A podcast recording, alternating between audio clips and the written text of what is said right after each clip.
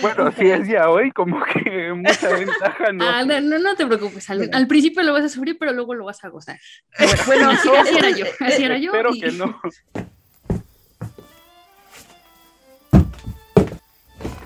Ah, después de dos años de estar en este mundo medieval de magia y fantasía, al fin terminé mi granja.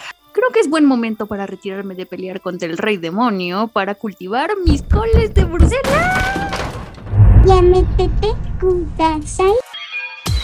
El podcast de frikis tercermundistas para gente con clase vuelve con más. Más anime, más manga, más cultura japonesa, más cringe. Segunda temporada.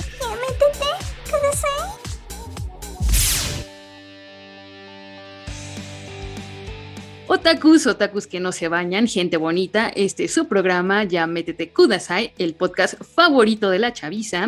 Yo soy Alex Ochoa y estoy en compañía de mis grandes, grandes nakamas, ya las pueden oler desde aquí. Una es Marilloyos, Marilloyos, ¿cómo estás?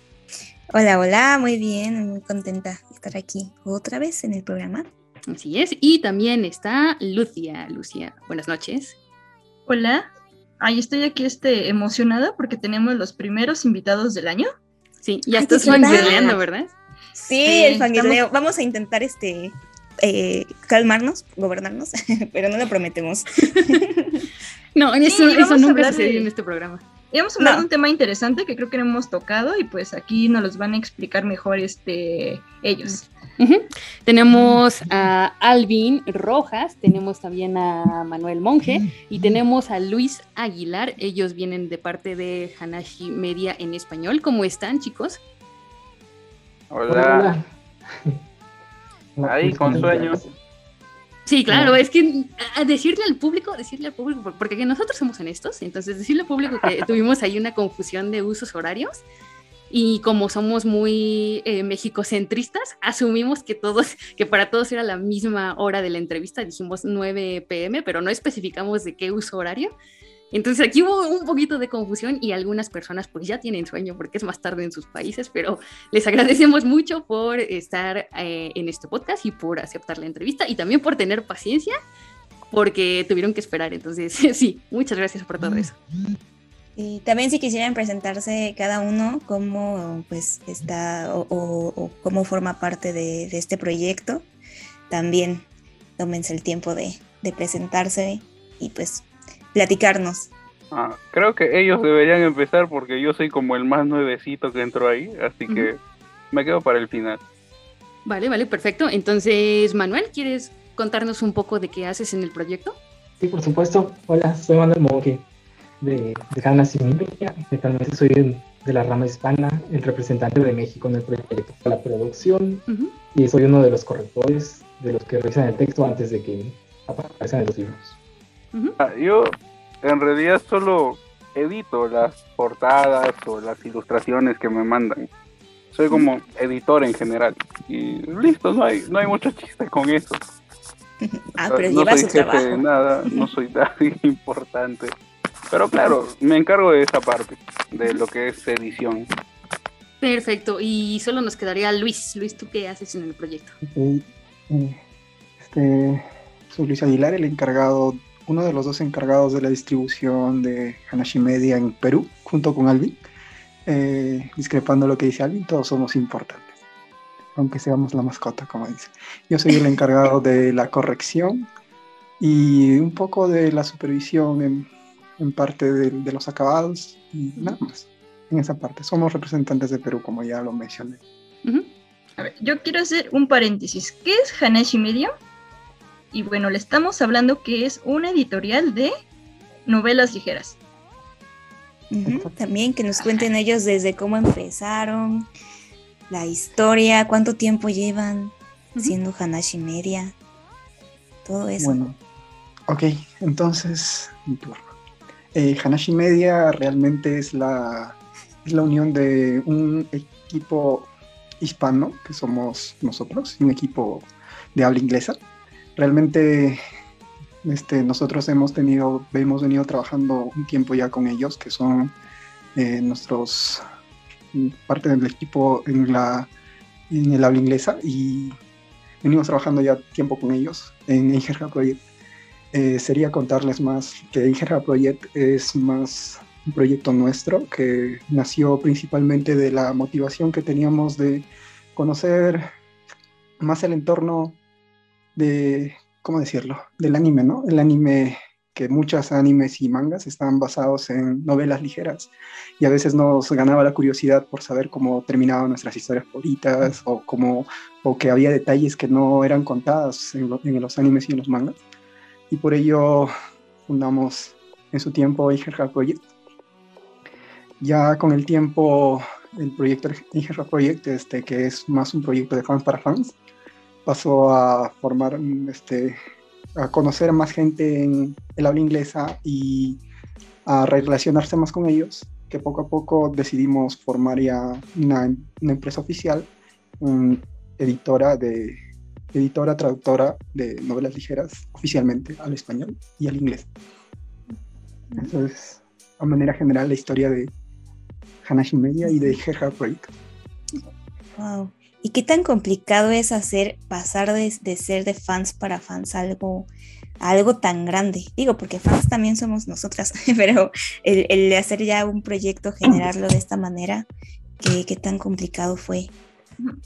Es que está, está curioso, o sea, en este podcast lo hemos dicho en episodios anteriores, pero, o sea, nosotros apoyamos todos los proyectos legales así las editoriales, o sea, consuman legal, o sea, sé que, sé, que hacemos nuestros chistes, ¿no? De dónde luego vemos las cosas, o veíamos antes, como hace muchos años, nosotros somos como ya otakus de antaño, que nos tocó conocer las cosas por revistas.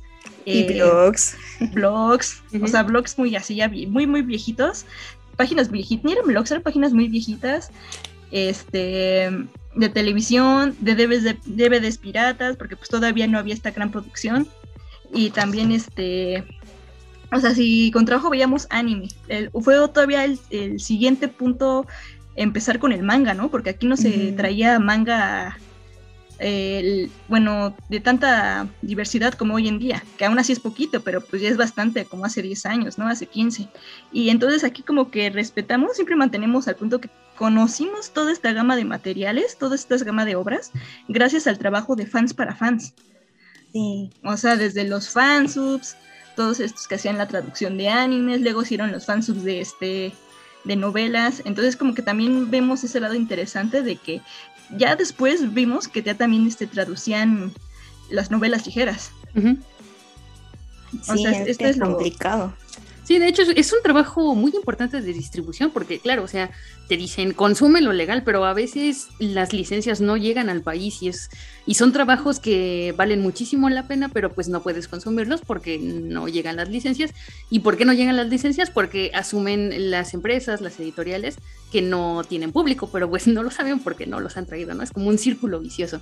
Y, es un trabajo bien importante porque, claro, o sea, están cosas como lo decía Marilloyos, como lo decía Lucia, que antes el, Internet no estaba, digamos, no estaba tan lleno de, obras, no era tan fácil encontrar estas obras. Incluso a veces costaba trabajo, por ejemplo, encontrar Naruto traducido, ¿no? Era como que si nos vimos los 823 mil tomos de Naruto fue porque hubo gente bondadosa, fans que por amor al arte traducían estas cosas. No recibían un pago más allá de un agradecimiento y quizás un crédito, pero lo hacían por el, amor a, las series que les gustaban y al amor a compartirlo con todo este fandom. Mejor que lo mencionas esto, y es, curioso porque en las novelas, lo que trabajamos nosotros, está repitiendo la misma historia que ya tuvieron el anime y el manga. Y antes, pues, bueno, podemos decir que el manga hoy ya está bien establecido en México, por lo menos. Hay mucha hay mucha distribución, títulos que nunca se pensó que llegarían, pero si nos vamos a las novelas, aún están retrasadas, ¿no? No, hay, no ha llegado esa explosión de las editoriales. Entonces, pues es lo que, ven, lo que vamos a hacer nosotros, lo que, lo que tratamos de, hacer, pues que, que, las novelas lleguen, y que tras pasar de las traducciones, poder pasar a una industria seria, poder, poder ayudar, es lo que queremos hacer nosotros. Claro. Poder, ayudar a hacer esa transición. Aparte que también este con eso se puede mejorar bastante la calidad de la traducción, ¿no? Porque, claro, pasas de prácticamente no tener presupuesto y trabajar como puedas a ya contar con un presupuesto un poco mayor para este, tratar de conseguir una mejor traducción, mejor edición, mejorar en todo. Claro, eso es un punto bastante importante. No, yo este, quería preguntar más bien qué tan complicado fue conseguir esta, este, o, hacer este salto de lo, de lo fan a lo profesional, a, a la licencia, a lo legal. Bueno, pues han sido bastantes años que llevamos aquí trabajando y no sé, por lo mismo que no se ha desarrollado la industria, tenemos, tuvimos muchos problemas para poder llegar a tener la primera licencia, aunque sea y en general, ser un hombre nuevo en, la industria, incluso si publicamos también en inglés y somos parte de Hanas Media, eh, aparecer como un hombre nuevo, hay, una barrera grande que de las editoriales que ponen las editoriales japonesas, ¿no? que no te dejan licenciar así nomás. Tienes que necesitas mucho prestigio y en general pues para las versiones en español es más, es más difícil porque no, no existe la referencia, ya no, no hay editoriales que publiquen novelas ligeras en español casi, o alguna especializada. Entonces, eh, muchos de los que crean las editoriales, y que son de manga, por ejemplo, es porque ya trabajar en la otra editora, pues ya es conocida. En nuestro caso, pues no tuvimos esa, no tenemos de dónde ese impulso. Claro, eso sí. De hecho, yo entré sin saber nada de edición. Y luego, veamos, es. Tuvimos que pasar un proceso bastante largo, desde solo para poder conseguir licencias, ya fue más de un año lo que llevamos, desde. Si no recuerdo mal, fue desde octubre del 2000, 2020 más o menos que comenzamos a movernos en, en Japón con las, con las editoriales.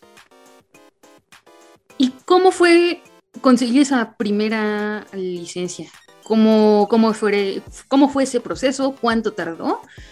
Y, y, también, ¿por qué no? ¿Cómo sintieron cuando lo lograron? ¿Cómo, cómo celebraron este triunfo de haber traído la primera novela al español? Eh, sí, yo solo me he encargado de las ediciones, pero sí tengo clarísimo que fue un infierno porque pues llevaba prácticamente meses el admin diciéndome, Alvin, vamos por la licencia, y ahora sí, la licencia, la licencia, la licencia, y nunca llegaba. Al final, este, o sea, tardó mucho, fue todo un proceso. Y, claro, el, bastante. El proceso de conseguir la licencia fue una de las partes más mm, con altibajos que hemos tenido en, en, esta, en, esta, en este proyecto, ya que, como bien dijo Manuel, el principal problema que, que tienen las editoriales japonesas con nosotros es que nosotros somos una empresa nueva, que no tenemos eh, material o proyectos que nos respalden. Por ello generamos bastante desconfianza que es comprensible por parte de ellas. Eh, nosotros nos este, tenemos un, un conocido que hay allá en Japón que nos estaba apoyando. Eh, él estuvo acercándose a las diferentes editoriales y si bien muchos de ellos nos decían, nos decían está bien, hablemos, conversemos, al final nos rechazaban. y todo ese proceso que a veces uno se emociona, que le abra la puerta y nos digan ya está bien, conversemos.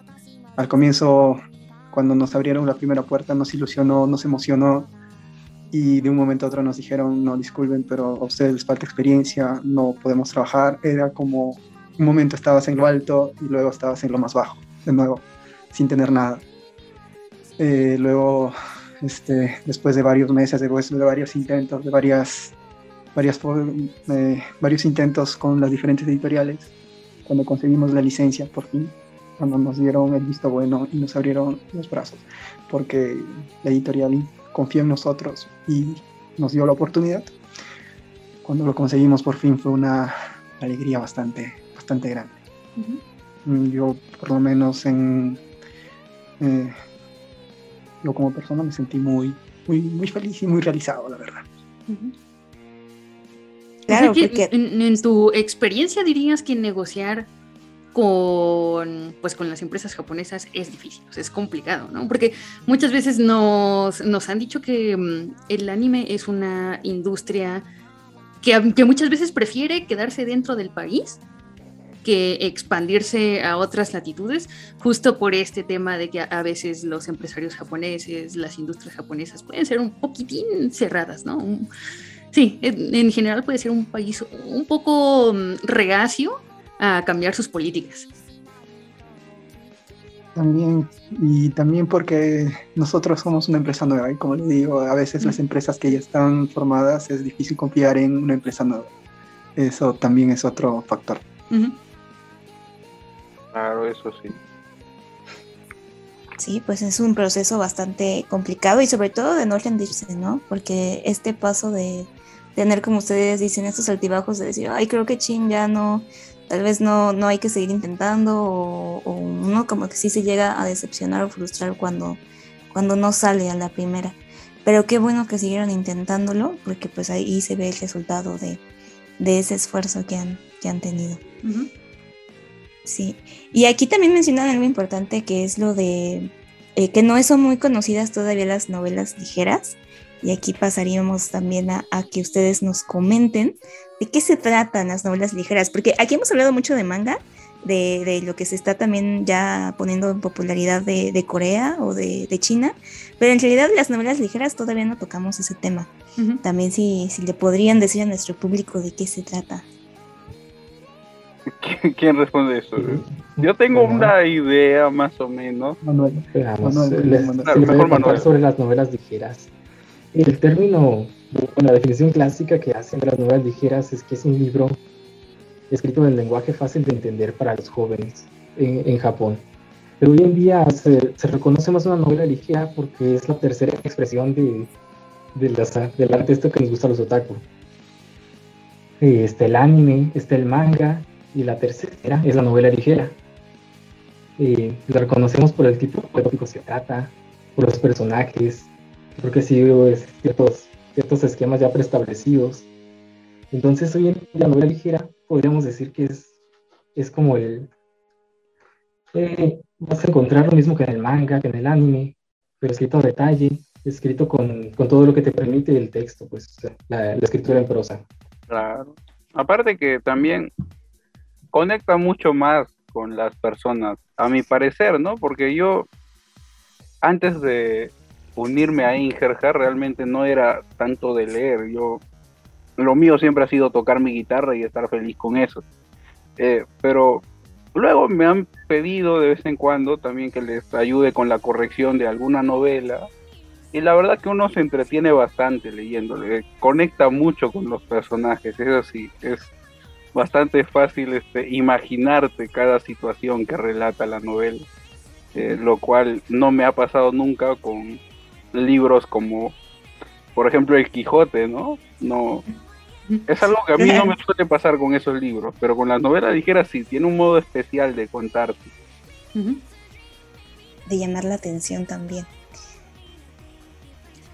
Y hablando un poco más en específico de cuáles han, han, traído, ¿se dedican a un género de novelas ligeras en específico? ¿O cómo eligen los proyectos que van a abordar? ¿O simplemente son las licencias que, pues que se les permite traer? ¿Cómo, cómo funciona esta selección? Muy bien. Eh, bueno, al principio, pues podríamos comentar por cómo trabajamos las selecciones de Ingerja. Y ahí hemos vivido toda la etapa de, pues, bueno, durante varios años hemos seguido la tendencia de las novelas ligeras. Al principio eran por temática, que eran las de heroísmo, novelas, mm, novelas clásicas como el, ¿cuál sería? Rakudai, recuerdo. Y también las de mm, Seiken Tsukei no Warbreak. Muchas así tradujimos antes. Y después se fue moviendo al Isekai, que es lo que conocemos, lo que, lo que es más clásico y de hecho las novelas que estamos trayendo ahora. Y nos vamos guiando por la temática en ese aspecto. Por muchos años tradujimos Isekai. Después nos, nos pasamos a la comedia romántica, que eso fue por ahí por el 2019. Mm, la comedia romántica y de repente hubo un, un extraño desenlace, un desarrollo muy extraño que cuando fue cuando se hablaron de las novelas esas raras que salieron de llevarte una de llevar una colegial a tu casa extrañas hubo una cosa muy favorable seguro se, enteraron ahí la temporada pasada esas se volvieron mis favoritas. Ah ya sé. y ya de ahí se están cruzando un límite extraño. Yo culparía de, de eso a, Rico el autor de, de también que de repente tomó las novelas esas de comedia romántica y las, le metió un giro extraño, era lo de la de la infidelidad y hasta la infidelidad. Ahora las novelas están volcando hacia ese, ese aspecto. Todavía no aparecen muchas, pero vamos a verlas muy pronto. en cuanto. Le están tocando el tema del netorare a Tani. Sí, eso es lo que viene ahora en, en la obra de novelas ligeras. En su momento, Lucia. Seguramente, sí, eso me interesa. Seguramente lo vamos a ver en pocos años en el anime. Porque en el anime apenas van entrando las de, las de comida romántica. Eso es lo de este año. Y bueno, sobre los títulos que elegimos esta vez, y son para abrir realmente el mercado. Tomamos algo más clásico. También tenemos las opciones un poco limitadas por las editoriales con las que trabajamos ahora mismo. Mm, y estos dos títulos en general son los que funcionarán tanto en inglés como en español. porque estamos viendo las sugerencias, lo que quieren, las que hemos traducido y las, las que nos sugieren en los comentarios. Son novelas bastante más populares que quieren en español, porque sabemos que aquí no se han publicado. En Estados Unidos, en, en Canadá, todos las han publicado ya, novelas muy populares, pero aquí no lo han hecho. Entonces esas son las que nos piden y son para las que nos estamos preparando en Drive. Sin embargo, estos dos títulos que trajimos ahora son títulos que también podemos vender en Estados Unidos y que van a y aquí en, Latinoamérica nos van a servir muy bien para, para irnos expandiendo. Pero así mejor la más popular que han tenido dentro de, del... De las más esperadas. sí, las más esperadas. O, la, o la que ustedes creen que va a ser la más popular, mejor dicho entre las dos que vamos a publicar, me imagino, ¿no? Sí. Ajá. Muy bien. En estas elegimos dos novelas que son parecidas en, el inicio. Comienzan por la premisa del Isekai, que ya no es un género ahora, sino una fórmula para, para desarrollar un, una historia de fantasía. Eh, una es una comedia absurda, muy japonesa, esta de la fruta de la evolución. Es una historia muy ligera y tira más hacia el lado de la comedia absurda. Y la otra también es, es una historia sobre el viaje a otro mundo, pero es totalmente diferente en el desarrollo. Esta es una historia muy cruda, toca que temas muy sensibles. Y es más bien sobre lo cruel que puede llegar a ser la supervivencia en un mundo distinto. Entonces, ambas historias son diferentes nos van a servir muy bien para ver qué les interesa. Si prefieren algo más ligero, o prefieren una historia más, más fuerte que toque extremos. Lucia y yo diremos que queremos ambas. Personalmente tengo la intuición de que les va a gustar más la que es, que van a vender más la de la supervivencia. Claro, hay un gorila. Yo en cambio discrepo porque creo que la novela más vendida va a ser La fruta de la evolución ya que cuenta con un anime y puede llegar a ser más, más conocida por, por la gente.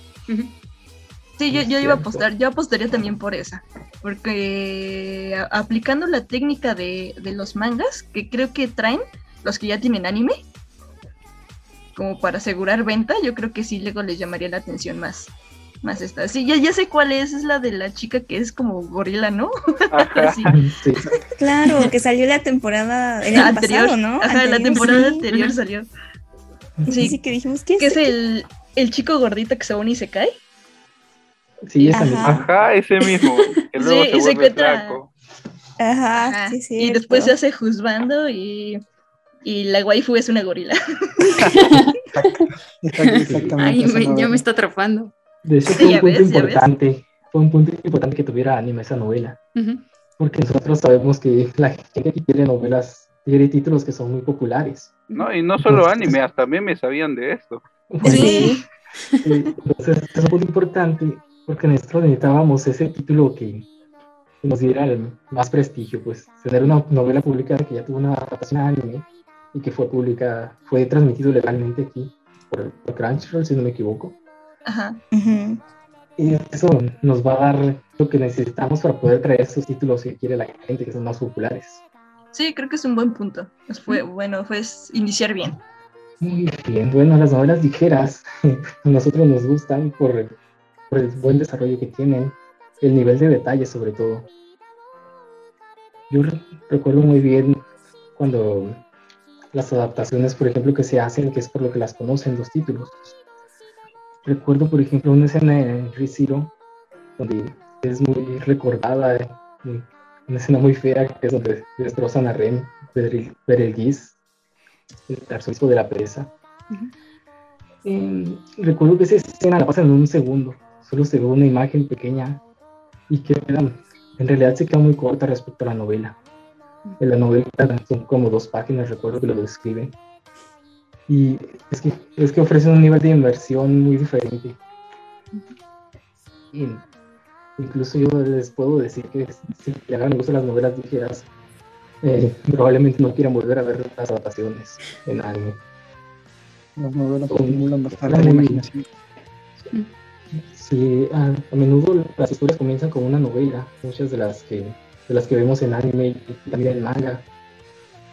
Y realmente solo toman un pedacito, una, es como un extracto muy, muy simple de lo que viene realmente la novela. Sí, de hecho cuando buscamos detalles o cuando un anime nos gusta, nos vamos al manga, ¿no? Para saber qué más pasó.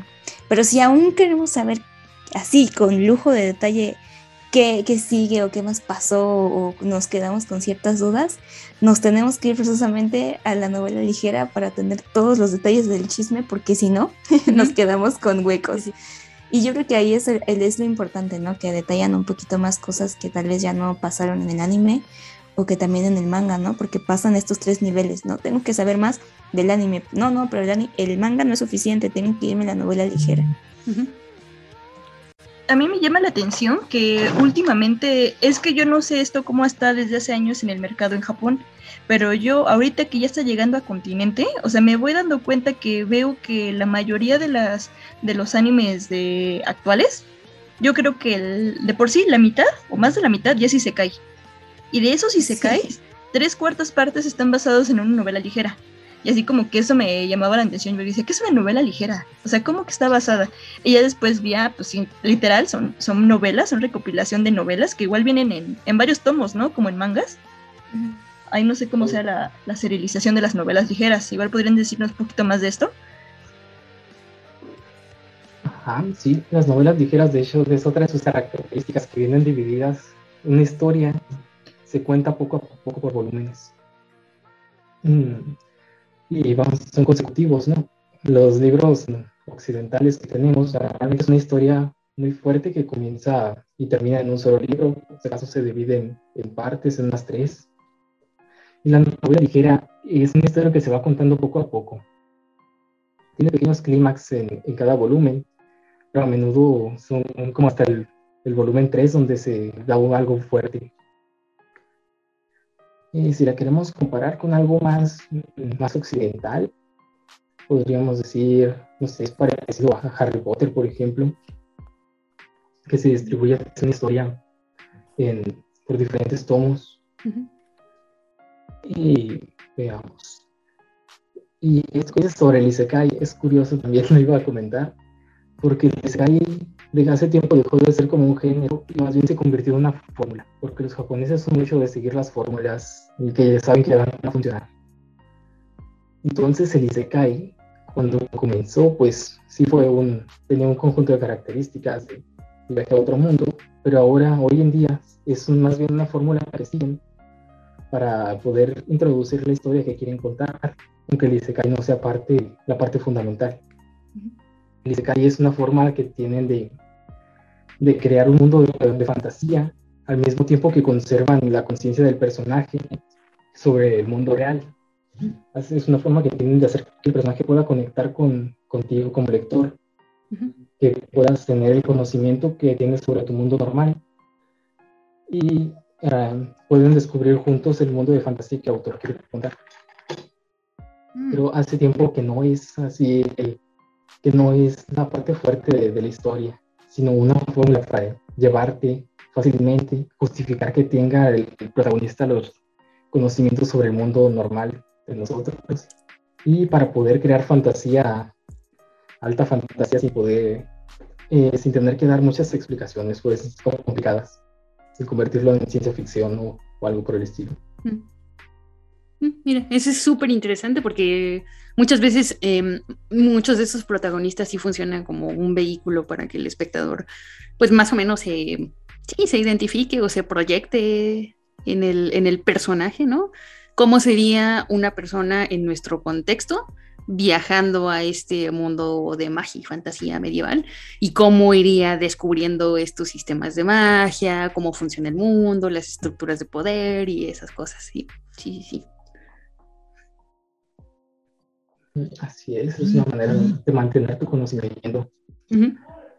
Y después, a ver, por qué traducción ahora ligeras. Bueno, a mí me gustan también por eh, porque tiene su propia gracia. Algunas novelas, voy a hablar sobre una muy popular que, que también nos han pedido y la conocemos aquí, sé que Luis también la ha leído, sobre Monogatari, por ejemplo.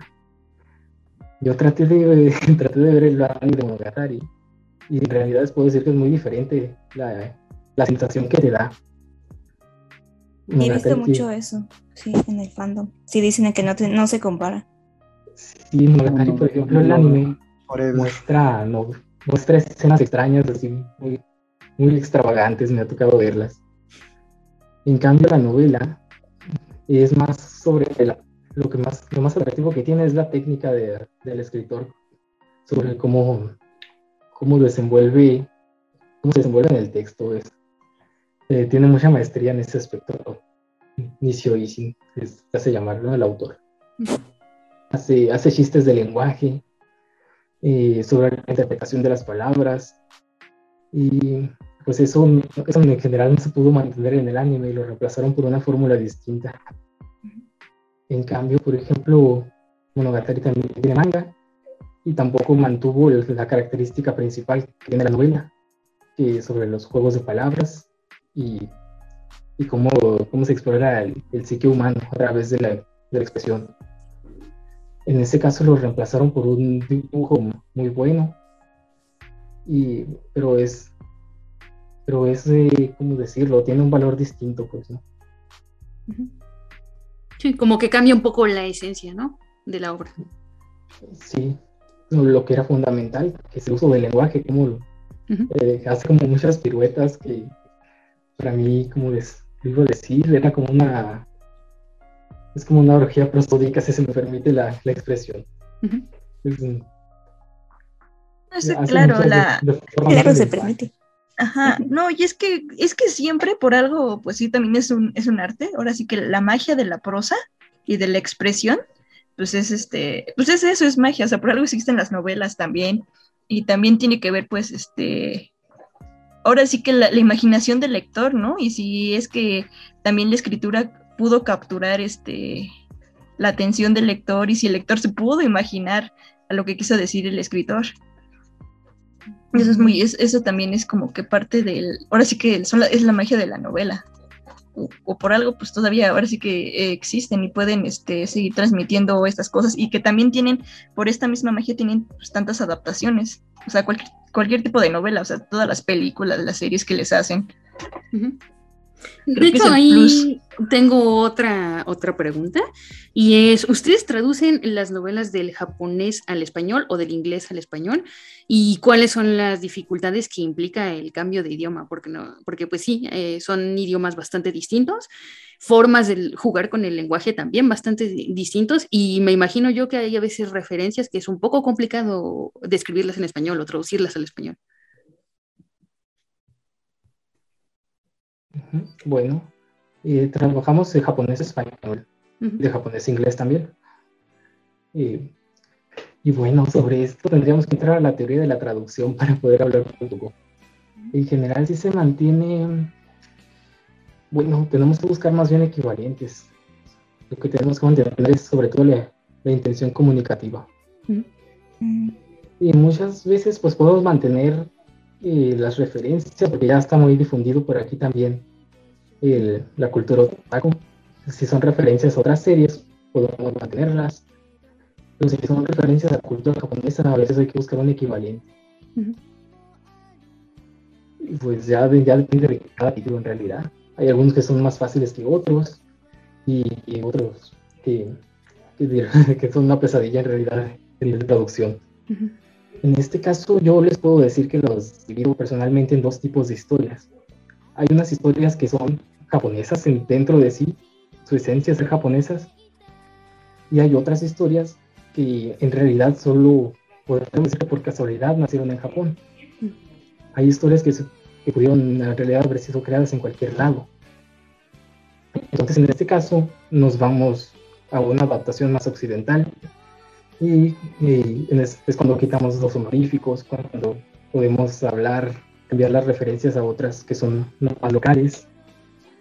Pero en, los casos cuando es una historia que es por dentro, que es japonesa, siempre que su, que su espíritu pues, es hablar sobre el propio Japón. Ahí es cuando tenemos que utilizar las referencias que son de allá.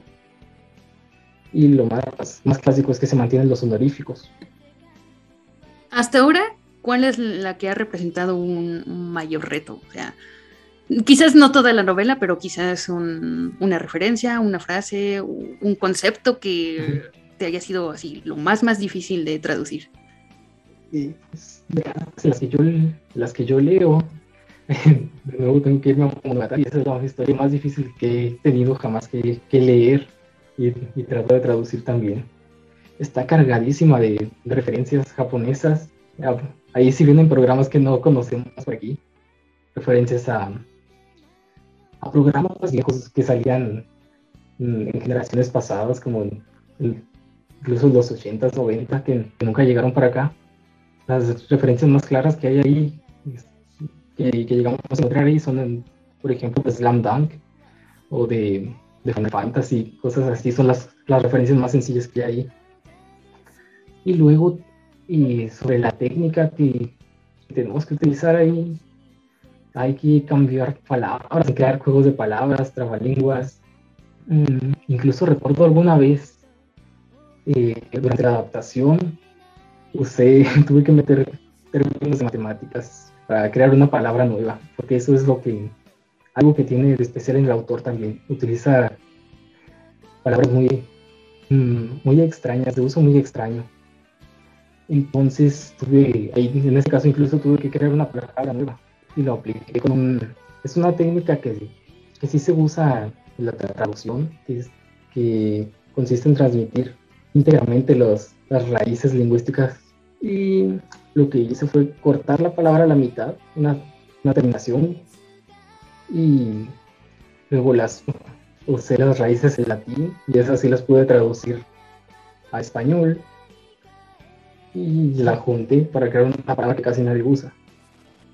En este caso lo que teníamos que hacer era conservar el, sonido, de hecho la, la rima, conservar la rima y, y al mismo tiempo crear una palabra que no existía. Es complicado.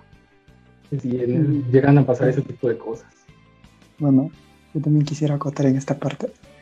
Eh, yo soy un fan acérrimo de la saga Monogatari y entiendo las dificultades que tuvo Manuel al momento de, de, corregir la novela y de traducirla. Pero también otra, otras dos novelas que a mí me parecieron un poco complicadas a nivel narrativo, a nivel pensamiento del protagonista, uno de ellos es la saga de Oregairu, porque el protagonista tiene muchos monólogos internos en las que expresa sus pensamientos de manera muy, muy a la volada, muy a la deriva, pero también es muy, muy minucioso al momento de expresar sus pensamientos. Y otra, otra novela que a mí me pareció bastante complicada es Kyokai Senjou no Horizon, que es considerada la Biblia de las novelas ligeras porque literalmente es bastante, bastante, bastante extenso cada uno de sus volúmenes. Además de que el protagonista principal es un personaje que aparenta ser bastante liberal, bastante, bastante, ¿cómo decir? Bastante loco, un personaje bastante loco, pero en el fondo es una persona muy calculadora y los cambios de humor, los cambios de, de tono de la novela que tiene es, a mí personalmente al momento de corregirlas me pareció muy complicado, muy interesante el tratar de adaptarlas de un momento a otro y los juegos de palabras. Eso es lo que principalmente complica una, una, una corrección y una traducción adecuada, porque los juegos de palabras pueden tener mucho sentido en el idioma original que es el japonés, pero al momento de traducirlas al inglés ya pierden el sentido. Y, el, eh, y al traducirlas al español pierden aún más el sentido. Y es difícil eh, rescatar la esencia que que te trae el autor o que te quiere mostrar el autor con esos juegos de palabras principalmente. Los juegos de palabras, en mi opinión, es la parte más complicada de, una traducción. No, ¿sabes? sabes que mencionaste eso, me acordé otra de las diferencias que en las novelas ligeras y que no vemos en las adaptaciones que hacen a manga y a anime tampoco. Eso del monólogo interno. Normalmente cuando en las novelas ligeras queremos estar directamente en la mente del protagonista. Y cuando pasan al anime y a la, manga, se pierde todo ese monólogo, toda esa inmersión que te, provoca. Por ejemplo, recuerdo también en Zero, cuando estaba leyéndola, eran. Y las escenas esas de. Hubo una parte donde recuerdo Subaru estaba en una depresión tremenda y cuando yo lo estaba, leyendo, recuerdo que lo, transmite eso muy fuerte al, lector. Recuerdo haberme acabado las así leyendo esa novela. Por, por todo el, todo pues las emociones del protagonista.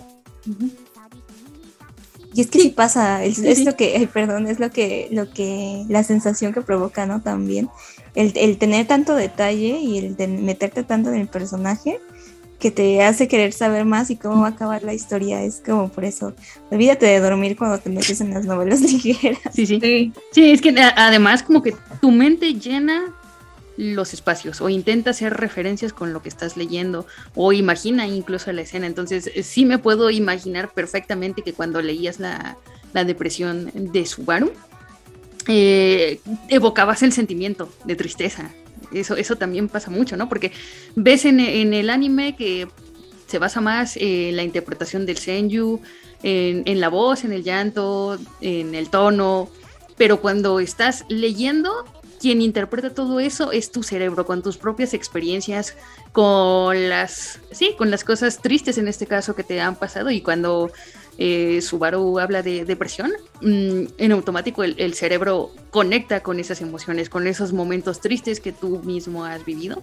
Y creo que por eso en general la lectura se siente tan, tan real, tan cercana por eso y por todos los detalles que puedes incluir en una lectura que no puedes incluir en un episodio de, anime de 25 minutos, ¿no? Que, que por supuesto es, mucho más corto, tienen que, priorizar las cosas importantes en, lugar de, los detalles, porque claro, la producción es más cara, los animadores, eh, el sonido, todo eso incluye mucho más trabajo y mucho más dinero, y entonces hay que acortarlo a, lo que vamos, ¿no? Hay que cortarlo a lo importante. Y en la novela te puedes explayar cuanto tú quieras y poner el, detalle que tú quieras y enriquecer el mundo que cuanto tú quieras. Ah, aparte que lo que pasa con el anime es que es mucho más cuadrado, ¿no? O sea, directamente se están mostrando lo que pasa, no te va a dar la oportunidad de que tú te lo imagines. No, no te da esa misma libertad que te daría una novela ligera. Sí, ese es otro punto importante. Y sobre la extensión, eh, por lo general un anime de 12 capítulos abarca 3 o 4 volúmenes de novela ligera. Mm, por eso les decía que hay un clima más pequeño en cada volumen, pero al mismo tiempo viene uno fuerte como en el volumen, por, el, por ese número de volúmenes, por el 3, el 4. Yo me... Para llegar, ¿sí? No, no, sí, adelante. Bueno, para llegar a esto, pues se omiten mucho, se omiten muchas cosas. A menudo lo que yo he notado es también que se cambia el orden de los eventos. y te reservas un evento importante que pasó al principio para dejarlo al final y cerrar la temporada, dejarte con la intriga. Mm, yo creo que el, una de las novelas que, que, tuvo adaptación anime y que ocasionó más malestar de ese tipo de la adaptación que trató de, de abarcar muchos volúmenes en uno solo de Sari Fureta, eh, que salió la, hace un año más o menos que abarcó, si no me equivoco, muchas, muchos volúmenes de la novela y eso disgustó a muchos fanáticos de la novela que esperaban el anime. Se sintió muy apresurado porque el desarrollo del personaje principal era un poco más lento y en el anime lo hicieron demasiado rápido, que fue casi no entendible. Además de su animación que supuestamente iba a ser mejor, pero no fue tan buena tampoco. Sí, sí, sí recuerdo esa controversia porque hicieron, decían que hicieron ver al protagonista como que más pro, o sea, más, muy rápido. O sea, como que no tuvo el desarrollo. Fueron esos como protagonistas que se convirtieron de la noche a la mañana. Y creo que ahorita tiene segunda temporada. Bueno, ahorita está en transmisión, ¿no? ¿Sí es ese? Sí, sí, es ese. ¿Es el mismo? Ah. Ajá. A mí me pasó mucho con, bueno, yo, yo fue al revés lo que iba a mencionar que vi este anime, el de La chica conejo Bonnie Senpai, y, y, me quedé con muchas dudas de, de, cuestiones porque está marcado como un seinen y yo dije, pero ¿por qué? A ver qué está pasando. Y, y ya fue cuando ya había escuchado el término, ya había visto de las novelas ligeras, por ahí unos este, géneros oscuros que no mencionaré en esta ocasión, pero este, sí, y de hecho fueron chinos, las primeras novelas ligeras que conocí eran chinas pero no, no las encontré con buena traducción, entonces las dejé. Pero en este caso me di cuenta que esta de, de Bonnie Senpai tiene 10, 10 este, tomos, volúmenes de, de, novela ligera. Y yo dije, ¿creen que me voy a tomar el tiempo para ver todo esto? Pues tienen razón, porque era más importante saber los detalles. la verdad, este, desgraciadamente me quedé en el volumen 2, donde Sukuta está repitiendo el mismo día todos los días. Pero está muy interesante porque sí, sí, sí te llama, sí te, te adentras a lo del personaje y se me hizo muy distinto el cómo marcan el personaje, sobre todo como dicen los monólogos, ¿no? De qué es lo que le está pasando, por qué le está pasando.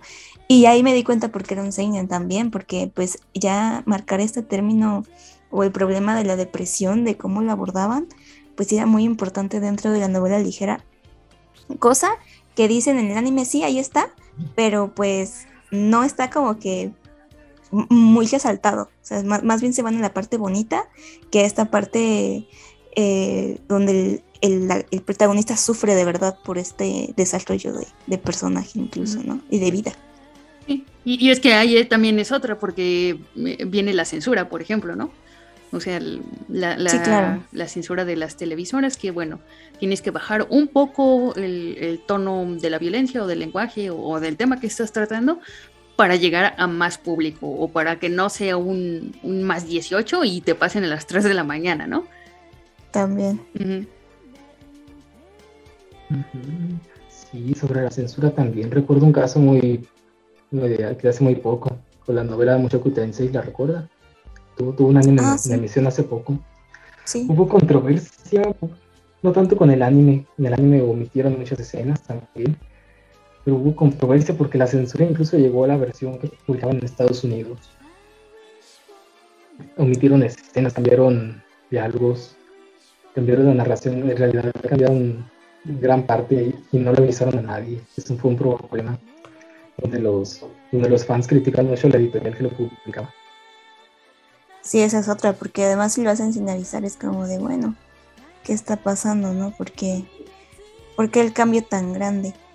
Y, y también hablando de eso, eh, por ejemplo, no sé si han pensado, hablando de, de, de, sus proyectos y todo, meterse a esta cuestión del mercado coreano o chino porque ahorita también está bastante, bastante popular en ambos sentidos.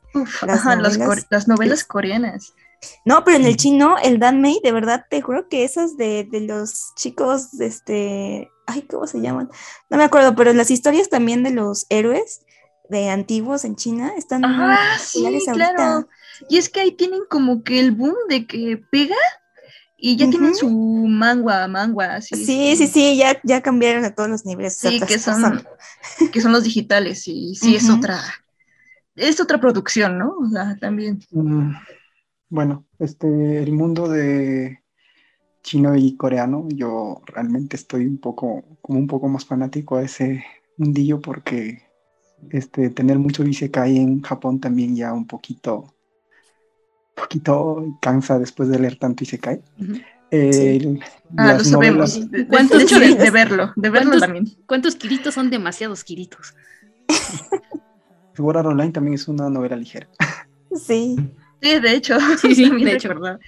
Ya, entonces este, las novelas, este, las novelas webs coreanas y las novelas webs eh, chinas están tomando mucho impulso, especial, este, especialmente las novelas eh, chinas que se enfocan gran parte de ellas novelas en el mundo de la cultivación, que es este, un protagonista con artes marciales chinas en el pasado y se vuelve más poderoso.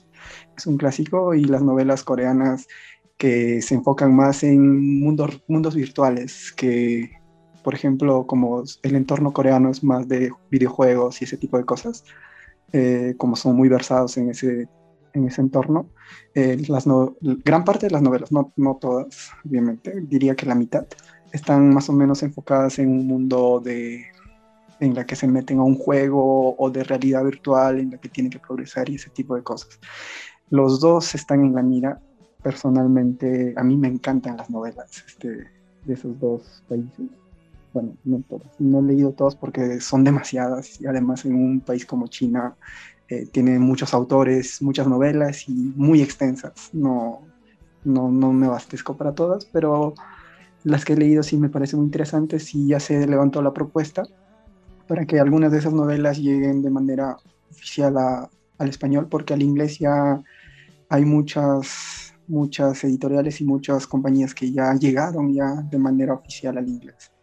En este caso tenemos a Kidian, que es un gigante chino que ya tiene su, ya tiene su rama inglesa. Tenemos a Wuxia World que tiene muchos años en el, en el mercado. Y ahorita una, un manga muy famoso que es este, no me acuerdo su nombre, que acaba de terminar hace unos, unos dos meses, un mes más o menos. Eh, se me fue el nombre, pero fue muy famoso y también está basado en una novela web. Su diseño artístico llamó la atención de muchos de, muchos, de muchas personas acá en Occidente. Y su desarrollo, que la transformación de una persona tan débil a una persona tan fuerte, tan poderosa, junto con su diseño espectacular, porque los manguas coreanos tienen un diseño y un dibujo muy, muy por encima, tal vez. tengo idea de cuál puedes hablar, igual se me fue el nombre. sí, sí, se me fue el nombre. Sí, sí, sí. Eh, no me acuerdo el nombre, pero era, este, ya bueno, este, también está basada en una novela y su novela es bastante interesante. Yo cuando la estuve leyendo, yo la conocí también por ese manga y cuando estaba recién en el capítulo 20, 30, me interesó la novela y la novela ya estaba acabada, felizmente.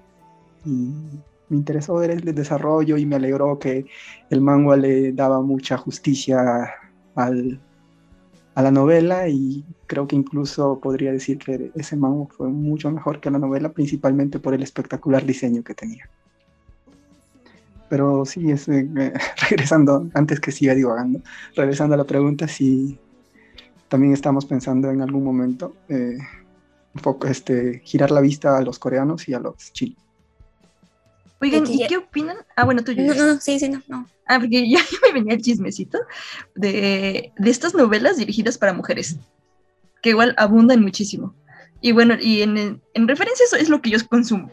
Yo sí ya eh, Es lo que iba a pedir. Literatura, para, literatura para señoras, que no son, son casi secáis, o igual a veces mundos virtuales, pero no sé si han visto este boom de novelas de princesas, es lo que yo no entiendo Así como, ¿por qué están? O sea, pero son como princesas estilo occidental. Ajá. Y todos estos manguas, además cuando son estas historias de princesa, son basados en novelas ligeras. Y a mí son las que más me, han me ha costado encontrar este, en la red, ya sea en, en, español o en inglés. Eh, más o menos entiendo a lo que te refieres. Este, los manguas que ahorita, este último que he estado leyendo, están basados más o menos en que la protagonista estaba leyendo un libro y de pronto reencarna en, como la protagonista del libro, como la villana del libro. Ajá, las villanas. el boom de las villanas también. Y sí, el boom de las reencarnadas. Este último manga que leí también sobre la emperatriz que estaban promocionándola mucho en Webtoon eh, la emperatriz divorciada, que también tiene su novela, ah, está en una novela. yo también me sorprendí porque realmente, si bien este, ¿cómo decirlo? No, no es un género que a mí me, me apasione totalmente, pero el manga me atrapó bastante y me dejó con la intriga, bastante, bastante con la intriga que me puse a buscar profundamente y encontré su novela su novela finalizada y me llamó mucho la atención. Y además también, este, aparte de novelas dirigidas al público femenino, este, como un poco, no sé si podríamos decirlo de broma, estuvimos conversándolo con Andrés, que es el principal, y en un momento él comentó que eh, realmente quizás para atrapar al público femenino, tal vez podamos traducir un, un yaoi, o un, así dirigida a las fujoshis. El, BL les va a abrir una puerta infinita. Les juro que no saben sí, sí, sí, el fandom que tiene el BL en este momento. Amarillo se le iluminaron los ojos. Yo les compraré cualquier mínima figura y les traeré todo mi ejército de Fuyoshis que tengo en internet. no, en serio, porque sí, eh, incluso yo he visto chicas que eh, salió material en, en Corea de, así edición especial porque los, los manguas comienzan en digital, ¿no? En digital casi no, no había una presencia física como lo es el manga que está establecido desde hace, tantos años, ¿no? Y, cuando comienza esto hace, hace poquitos años, hace como 3, 4 años, incluso en pandemia yo creo que se maximizó, y comenzaron ya a salir en físico. Bueno, de verdad no saben la cantidad de dinero que pagan por traer e importar ese material de edición especial. De que no sepan el idioma. Aunque no, no, porque eso no, no para nada, está completamente legal en, en Corea y lo pagan precisamente porque es, es, material que saben que es edición especial y que tal vez jamás llegue aquí y que por mucho tiempo no, no pensaron que, que traerlo al español eh, funcionara hasta que de verdad vieron el mercado que tenían. Ya hablando un poquito más como el mercado internacional, ¿no? hablando de las novelas ligeras, también tiene mucha presencia en cuestiones de, novelas ligeras chinas, porque tienen este, el, género chino es el, el danmei, que, que, igual son, son este, historias antiguas, pero más bien como de leyendas románticas, de cómo, cómo a través de todo el tiempo, 500 años, 600 años, como que las promesas perduran en el tiempo, ¿no? Y hacen ahí todo su, su dramón, dramón, dramón de novela dijera que no te puedes perder porque sí está como bien atrapante, ¿no? Entonces sí, sí tienen ahí un mercado importante que, que explotar. Yo apoyo completamente esa moción. Marillo estaría llorando sobre las páginas porque no tiene un dragón milenario de 500 años que le haya prometido amor. Sí, yo, creo que el BL sí les abriría bastante. Yo, yo me conformo con que traigan una novela para público femenino. Para mayores de edad. A ver, no, escondas, tu lista, Lucia, lo sabemos. Para mayores de edad, por favor. si, si, están aceptando peticiones, yo pido un Yuri Ricolino, por favor. Sí, aceptamos las sugerencias, por supuesto, las estamos leyendo. Los, comentarios que nos dejan, de hecho, incluso leemos las novelas que no conocemos de ahí. De las que mencionan de este tema de novelas chinas, recuerdo que nos mencionaron hace poco una que era, creo que es Bajo el Roble, Bajo el Roble no, no, esa no he tenido tiempo de leerla aún. Ah, yo, yo fui. de, hecho, de hecho, yo lo hice. Dije, traigan. Es mi, ya, me, ya encontraron mi perfil. Dije, traigan bajo el roble, por favor. Es coreano. Ah, Dije, creo, que, creo que aceptan sugerencias. Voy a ver, chicle y pega. Ajá, sí, es que no, no sé qué tienen de... Es que es novela, en sí es novela erótica, por eso digo, es, mi literatura para señoras. Pero pegan, y es que aquí es una gran diferencia de esta, de novela ligera y por qué me terminó gustando más.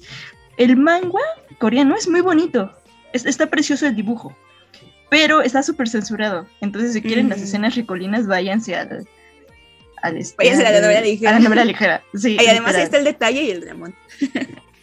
sí, hay... Ah, punto por preferencia, sin censura en novela ligera. Va a ser la siguiente que lea. Antes recuerdo, hubo un tiempo en el que nos, llegó mucha gente pidiendo a Shimamura. No estoy seguro si se pudieron, si se pusieron de acuerdo. Pero al final por eso nos convencieron de leerla. Sí, es que allí encuentro muchos, por eso. Eh, mi, la primera novela ligera que yo leí, no, la verdad no sé por qué me acerqué a ella, fue, y obviamente fue en un fansub, eh, fue la, muerte es el único final para la villana. Y así, pues ya se la saben, ¿no? Chica que transmigra o no sé cómo se mueve, reencarna, en, en, el videojuego que ella estaba jugando. O sea, son como que las fórmulas, ¿no? Las que ustedes dicen. Y, y no vi cuán entretenida estaba. Eh, se los confieso. Creo que no leí esa no, no dormí esa noche. Así literal, me la pasé leyéndola. O sea, así me entretuvo. O sea, por eso yo, yo entiendo la magia de las novelas. Así, así de entretenidas son y, y a lo mejor no era una historia tan espectacular, pero me gusta mucho. O sea, son esas cosas que pues así de que yo diría, ay, espero que algún día traigan, alguien traiga estas, este tipo de novela, este tipo de... Entonces, también me gustaría saber cuál fue su primer acercamiento, su primera novela que dijeron, de aquí soy, esto me gusta y esto voy a hacer.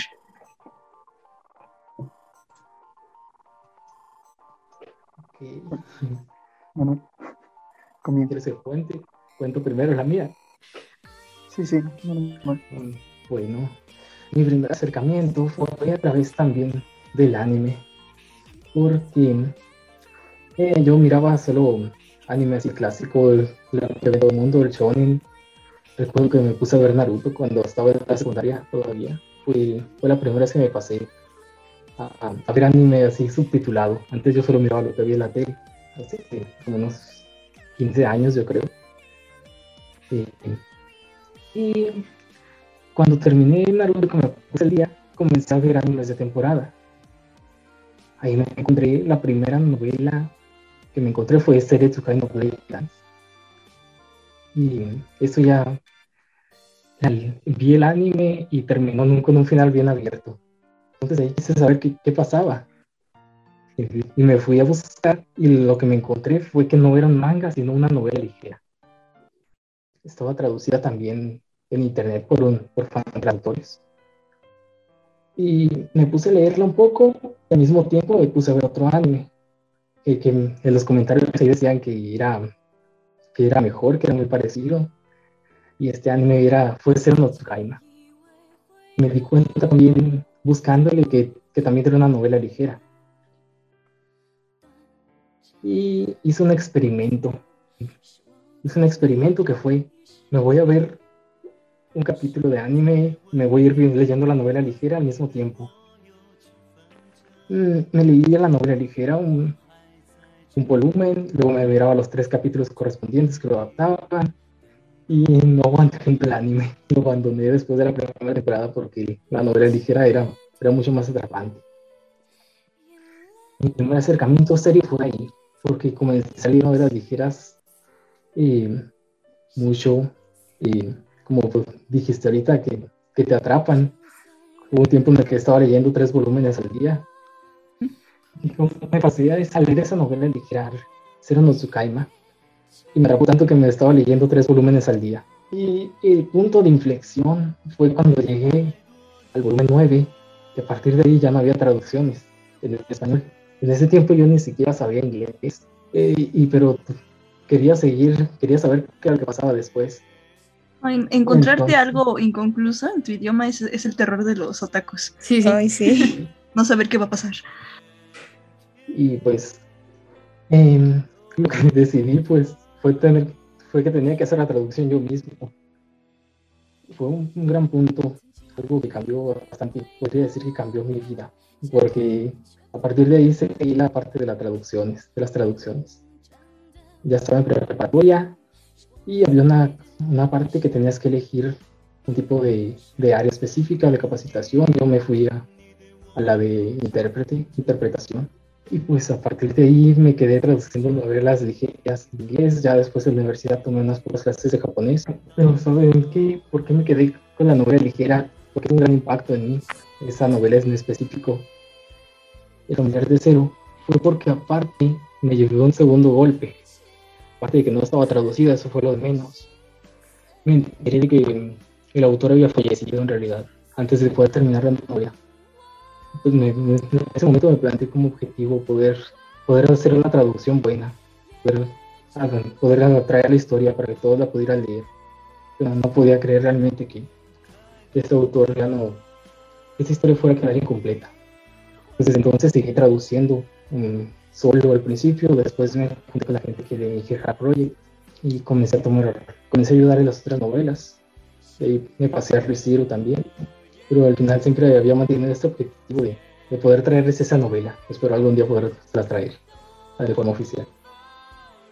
Esperemos que sí también para compartir, porque hay muchas cosas que, que une al fandom que a mí me encanta, es esto de, nuestro gusto por, por el anime, por el manga, por estas historias, que también todos sufrimos algo similar en algún momento, ¿no? En decir, ay, este, ¿qué pasa después? ¿Por qué no puedo saber? Y no, no está en nuestro idioma, o, está incompleto, o el peor, yo creo que lo peor es lo que mencionas, que, que el autor pues eh, fallezca y ya no podamos saber qué, eh, qué pasa después, ¿no? Lo que ocurrió hace poquito con, con Berserk.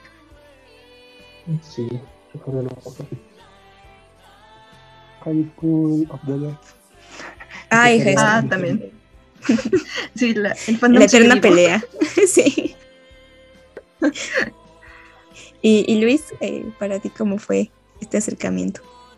Mm, yo, este, cuando era más joven, vivía en una ciudad bastante pequeña, en la que el internet no estaba bastante desarrollado. Eh, yo comencé a ver anime por sugerencia de un amigo mío. Yo no conocía los animes, la verdad, ninguno. Eh, un amigo mío me dijo, mira, este anime se llama este, One Piece. Es espectacular, me dijo. Me lo dio y tuve la dicha o la desdicha de ver el anime en español España. Eh, que me atrapó en el mundo del anime y me emocionó ver el, el anime, el anime a partir de ese entonces yo me puse a ahorrar mis, propinas que me daban para comprarme discos de anime.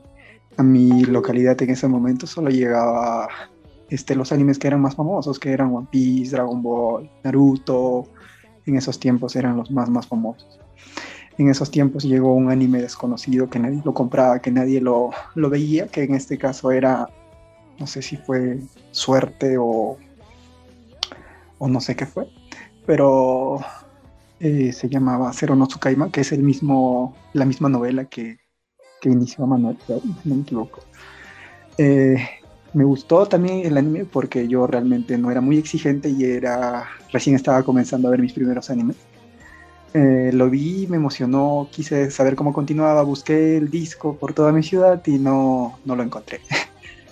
Eh, entonces, este, en esos tiempos mm, seguí viendo otros animes hasta que me mudé a una ciudad más grande. En esa ciudad más grande, este, internet ya fue una, una, una ventana para mí. Y ahí en esos tiempos estaba de moda MC Anime, Maganime yo lo decía, MC Anime, que era como, el, como la biblioteca de anime que reunía todo lo que había en ese momento, este, hecho por fansubs. Y en ese momento yo me acordé de, de, cierta de cierto anime que había visto antes y busqué y encontré que era una novela y comencé a leer eso. Fue después de bastante tiempo ya cuando el anime ya se comenzó a desarrollar con más fuerza y yo podía ver más animes y podía este, estar más al tanto de esas cosas. La siguiente novela que, que leí fue una novela muy famosa que es este, Sword Art Online. Eh, cuando yo comencé a leer Sword Art Online solo tenía, solo había llegado la traducción hasta Gun Gale Online, que es este, cuando se van al, al mundo virtual de disparos en, ese entonces yo me acuerdo que para ese entonces eh, el internet tan, tan horrible que tenía en ese momento, eh, me descargué la novela y pesaba 200 megas. Me demoró toda la noche descargando en ese entonces. y lo recuerdo con nostalgia porque si bien me gustó Zero no Tsukaima en su momento, el que me atrapó en el mundo de las novelas es Sword Online. Esa es mi experiencia.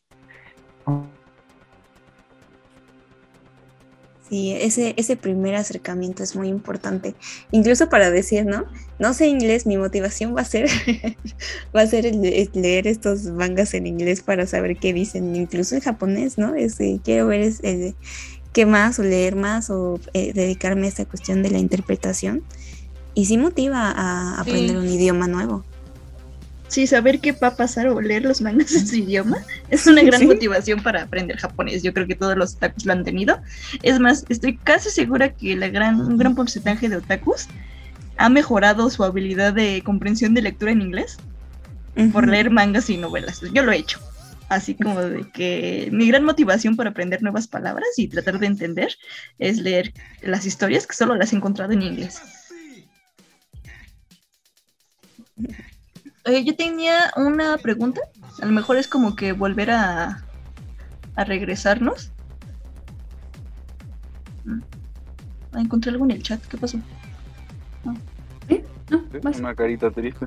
Ah, sí. ah, bueno, es este. Eh, son Angel Heart Project. Y de aquí, ¿cómo se aliaron con. o es con la versión inglesa también es Ingen Heart Project o ahí se, aliaron con esa versión inglesa para hacer la ah. editorial? Bueno, ahí nos aliamos. Eso tiene que ver con los orígenes del Inger Heart Project.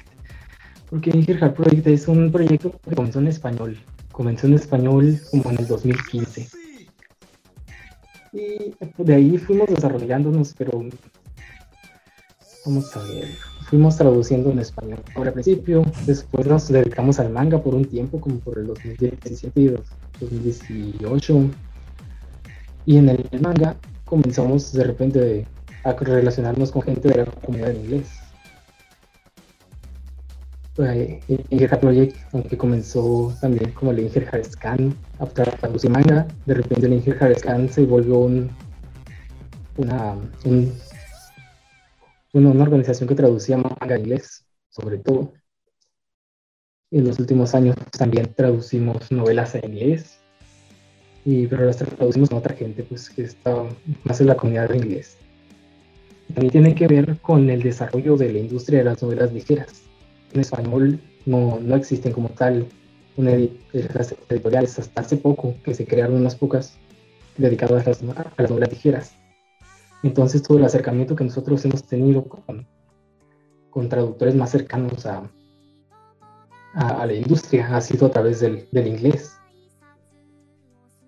Entonces pues nos, nosotros pues nos salíamos con gente que traduce en inglés y tenemos dos, dos grupos ahora mismo.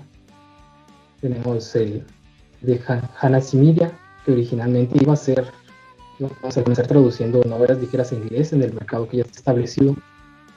Pero nosotros, que somos los que estamos aquí, que tenemos Ingerhard Project también desde hace años, decidimos que también queríamos, que también queríamos traerlos aquí a, Latinoamérica las novelas.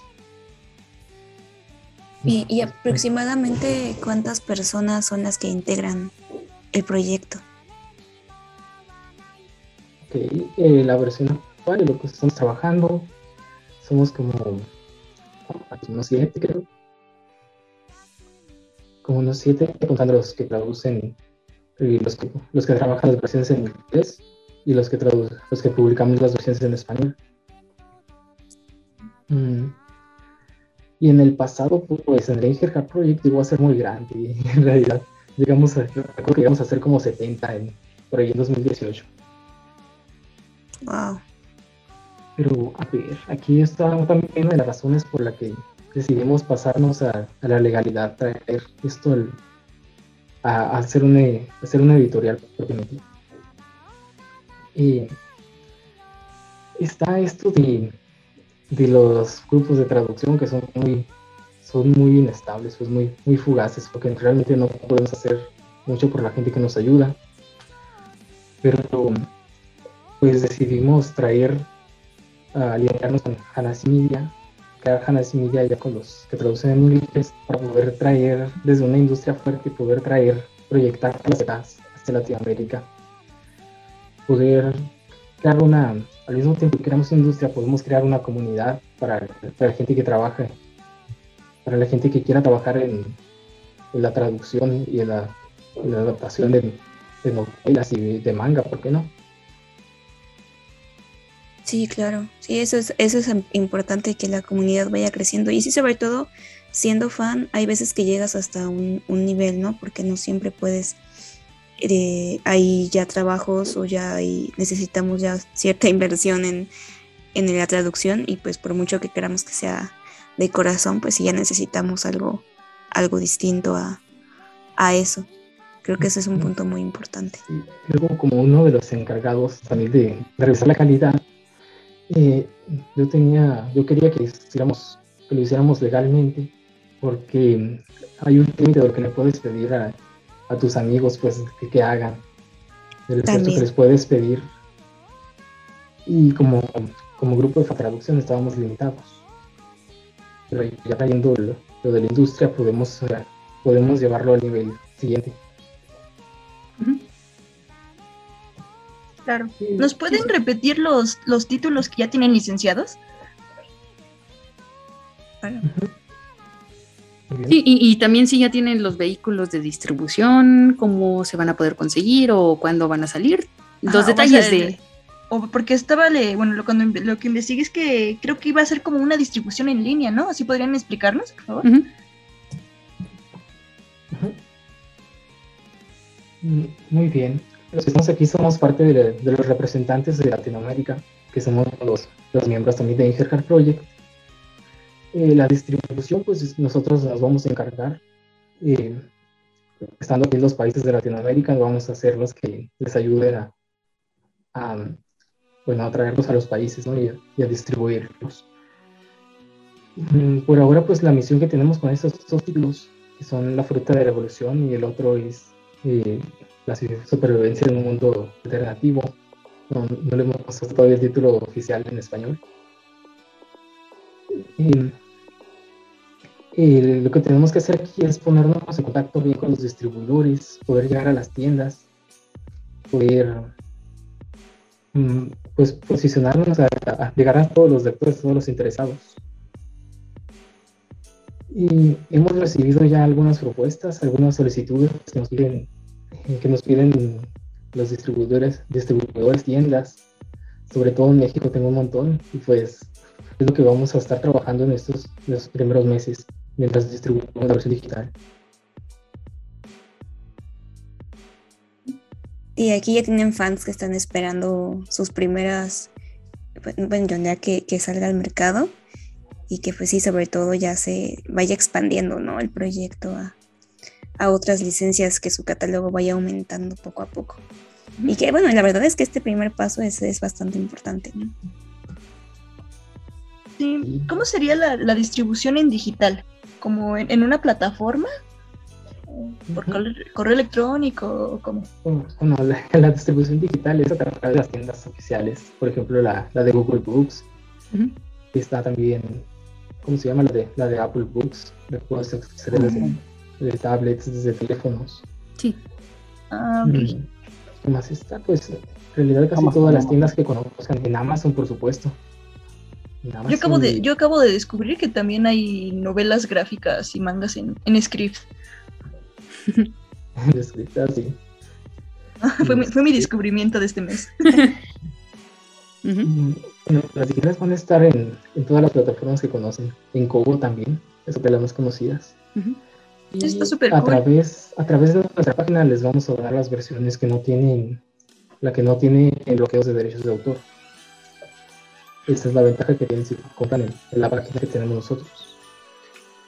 Esa página la vamos a, a revelar, a abrir en, unos, pocos, unos pocos días, una semana. Perfecto, para que el público esté pendiente a estos lanzamientos y también recuérdenos sus redes sociales para que los puedan contactar, para que también puedan mandarles sugerencias y para que estén al pendiente también de estos próximos lanzamientos. Muy bien. En, Twitter nos pueden encontrar como Hanasi Media. Y ahí está, es una cuenta que, donde publicamos las dos versiones en español y en inglés. En Facebook también estamos como Hanasi Media, como Project, que es, el proyecto más largo que tenemos. Y un último mensaje que le quieran dar a las personas que ah, no se han animado a acercarse a las novelas ligeras o que simplemente no les han dado una oportunidad, ¿qué les dirían acerca de ellas para ingresar a este maravilloso mundo de las novelas ligeras? Bueno, pues las novelas ligeras, pues lo que van a encontrar va a ser esa inversión total que los van a mantener pegados por horas al, libro. Si son unos adictos a la información como yo, son perfectas. Puedes leerlas hacia adelante, hacia atrás. Ahí está todo el detalle y te mantienen pegados siempre. Y por supuesto, pues muchos de los títulos que están, que ven en, que ven en, manga, que ven anime, en realidad son obras ligeras que son que fueron adaptadas. Claro, esos son adictivas además. Ah, que Alvin tampoco nos contaste cuál fue como tu primer acercamiento a las novelas ligeras. ¿Quieres ah. comentar y dar, y dar tu recomendación también?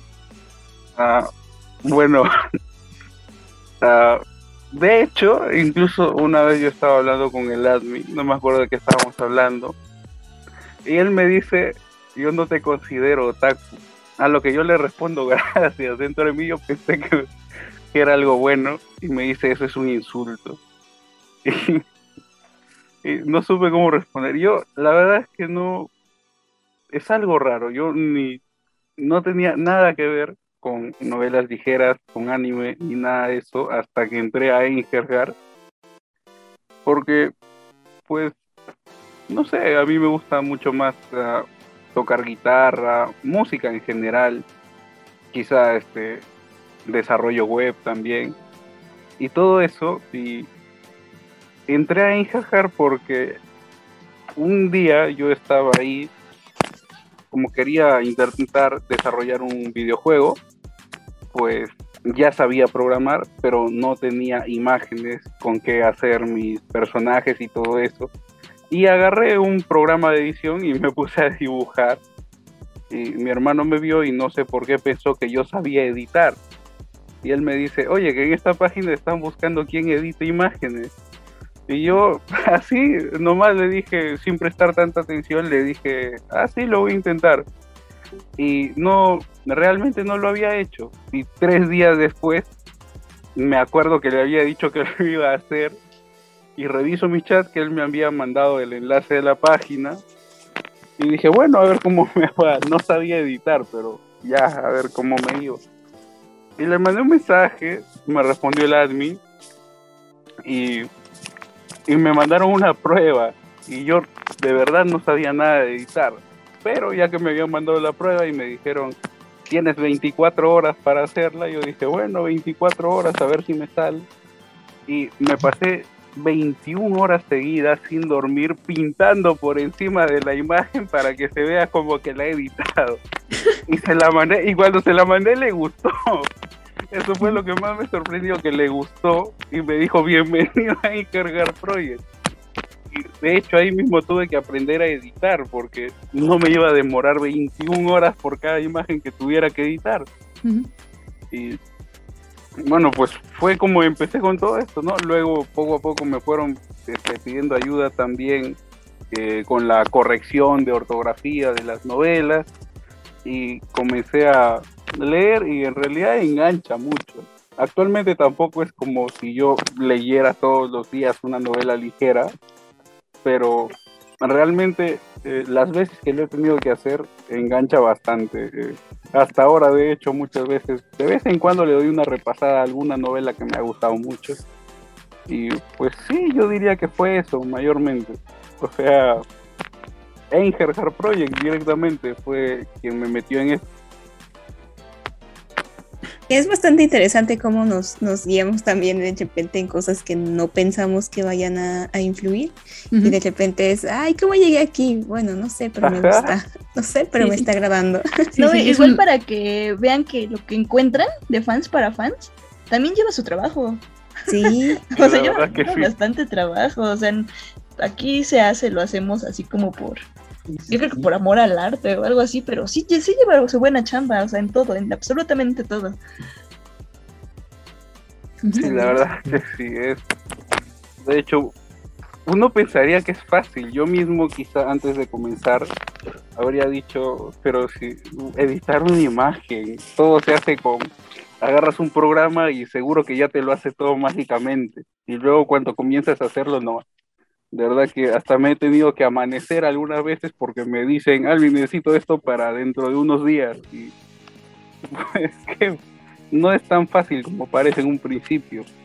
Quizá algunas imágenes, por ser bastante simples, sí se pueden acabar muy rápido, pero la verdad es que no suele ser el caso cuando se trata de novelas ligeras. Muchas veces tienes que redibujar partes de algún personaje, a veces hasta quizá toda la cara y no, no es tan simple como uno podría pensar, realmente se sufre a veces. Sí, es un trabajo bastante titánico que sí merece mucho la pena apoyar. Así que ya lo saben amigos otakus, por favor apoyen este proyecto para que también puedan traernos más de las novelas ligeras y podamos ir creciendo este, este mundillo, ¿no? Que además es ah. bastante enriquecedor. Esto sí podemos promocionar porque ya vimos que ya es legal, o sea, nos van a traer este, novelas licenciadas. Sí. Entonces, pues así que entre más apoyo, más novelas nos pueden traer y yo voy a seguir esperando sentada. Novelas ligeras para público femenino. Sí, sí. Quién sabe, quién sabe si, la, si el próximo, próximo, próximo lanzamiento sea el Yao que, que yo, yo tanto espero. Que, yo también voy a esperar sentada. Y nada más no se olviden de ese público. tampoco olviden mencionarnos los títulos por supuesto, ya saben que nosotros no nosotros nos damos la sugerencia, también leemos las novelas que nos sugieren y, ahí estamos. Aunque yo, yo personalmente voy a sufrir mucho si me toca editar imágenes de ya hoy. Sí, la verdad es que también eso lo veo como otra ventaja, bueno, desde mi punto de vista, el editar algo que nadie más ha, visto o no tiene tanto acceso a todo el mundo y es así, ay, yo lo estoy viendo antes de lanzarlo, yo lo estoy leyendo antes.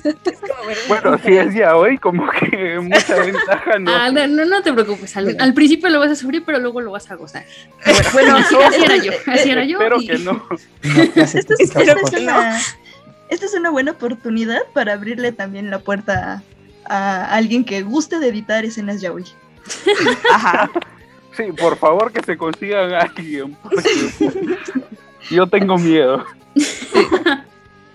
Sí, si tienen esta experiencia y gustos, ya saben, vayan a la página y digan, yo quiero hacerlo. yo me ofrezco. Hay, que hayan voluntarios. El, verdadero peligro es que una vez que te gusta ya no hay marcha atrás. Dudo que lleguemos a ese punto. Pues bueno, chicos, pues muchas gracias por haber aceptado nuestra invitación. Muchas gracias por compartirnos pues todo este proceso en, el programa. Gracias, gracias por estar aquí. Y cuando ya estén a la, a la venta, igual si tienen un anuncio o algo así, igual nos dicen y acá promocionamos para que vayan directo. Muchas, gracias, por habernos invitado. Esta fue la primera vez que aparecemos en público los miembros de Inger Catholic, así que disculpen si fue un poco incómodo hablar. No se preocupen. Estos meses incómodos. No se preocupen, vinieron al lugar correcto, porque aquí no sabemos hablar, entonces pues bueno, eso. Nos, agarramos chavos. No, no, no, todos son importantes. Muchas gracias a los tres por, por haber participado en el programa, por aceptar nuestra invitación. Y como dijo Lucia, si tienen próximos lanzamientos, si tienen noticias, aquí con los brazos abiertos los vamos a recibir. Público, si ustedes nos han escuchado a través de Spotify, recuerden que también estamos en otras plataformas como Google Podcast, también estamos en Spreaker, en YouTube y en muchas plataformas de audio. Y nos pueden seguir a través de las redes sociales de Ya Kudasai. Estamos como eh, Ya Kudasai Podcast Friki, que pronto lo vamos a cambiar. estamos gestionando eso, pero por lo pronto así se llama. Y estamos en Instagram, estamos en Twitter y estamos en Facebook. Y claro, ahí vamos a seguir eh, subiendo más información acerca de este proyecto, de las novelas ligeras. Cuando salgan, también vamos a, repostear esos lanzamientos. Entonces, bueno, ahí estén al pendiente. Muchas gracias por habernos escuchado. Esto fue todo por esta ocasión. Muchas gracias. Hasta luego. Sayonara. Bye. El tiempo de friquear ha terminado. Ya puedes volver a decepcionar a tus padres durmiendo con tu Dakimakura cochinota. Ya métete Kudasai, el podcast tercermundista para gente con clase. Segunda temporada. Ya métete